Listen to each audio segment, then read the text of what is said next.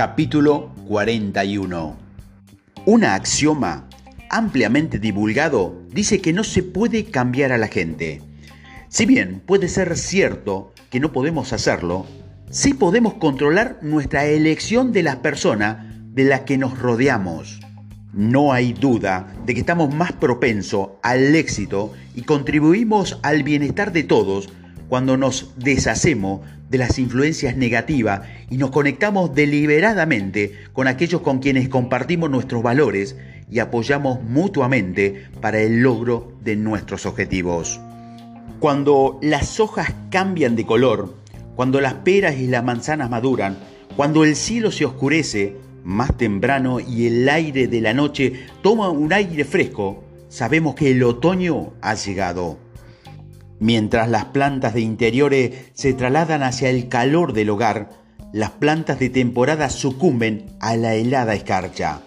Muchos animales buscan cálidas guaridas y algunas aves emigran hacia el norte. Los muebles de jardín se guardan, se recogen las podadoras y se recolectan los últimos rastros del jardín de verano. Con todo esto ocurriendo en nuestro entorno, no hay duda que una nueva estación está sobre nosotros. Como participante, muchos de nosotros esperamos el cambio de estaciones. Vivir en el medio oeste significa disfrutar de las cuatro estaciones y casi sin sincronizar mi reloj con el arribo de ciertas plantas y aves en la primavera. Las luciérnagas en el verano, el sonido de los grillos en el otoño y las primeras nevadas a principios de invierno. Esta son las cosas que anticipamos porque nos recuerda de la normalidad y las expectativas de cambio de las estaciones. Todo cambio, sin embargo, no es bien recibido. La muerte de un familiar, una mascota perdida, una mudanza fuera del estado o la pérdida de un amigo o un mentor puede causar cambios muy dramáticos en lo previsto. Pero el cambio es inevitable y debe ser entendido como una oportunidad para el crecimiento y el desarrollo. El estancamiento de los sentimientos y el entorno contribuyen muy poco a nutrir nuestro espíritu.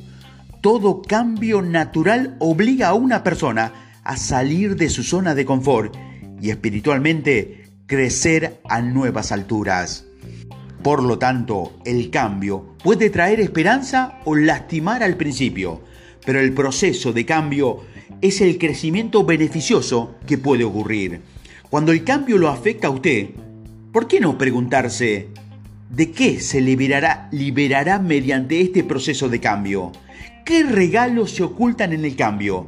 ¿Cómo se puede abrazar y crecer más allá de sus propias limitaciones? Estos son los diamantes en bruto que puede ser extraído para nuestro beneficio en el futuro prospecte en su propio patio y descubra estas joyas. Apenas podrá creer lo valioso que es el cambio eterno. Extraño también el hecho de que solo una cosa es permanente en este universo, el cambio eterno. Nadie sigue siendo exactamente lo mismo ni por un segundo. Incluso el cuerpo físico en el que vivimos cambia por completo por una rapidez asombrosa. Puede probar estas afirmaciones cotejándonos con su propia experiencia. Cuando una persona está luchando por el reconocimiento y esforzándose por unos pocos dólares a cambio, rara vez va a encontrar a alguien que le ofrezca una amistad sincera. Pero una vez que esa persona alcanza el éxito y ya no necesita de nadie, la gente hará fila para ofrecerle su ayuda. A través de lo que yo llamo la ley de la atracción, lo igual atrae lo igual en toda la circunstancia. El éxito atrae más éxito, así como el fracaso atrae más fracaso. A lo largo de nuestras vidas somos los beneficiarios o las víctimas de una corriente que fluye con rapidez y que nos lleva cuesta arriba hacia el éxito o cuesta abajo hacia el fracaso. La idea es subirnos en el as del éxito en lugar de hacerlo en el as del fracaso. ¿Cómo puede usted hacer esto? Simple. La respuesta radica en la adopción de una actitud mental positiva que le ayude a determinar el curso de su propio destino, en lugar de ir a la deriva a merced de las adversidades de la vida.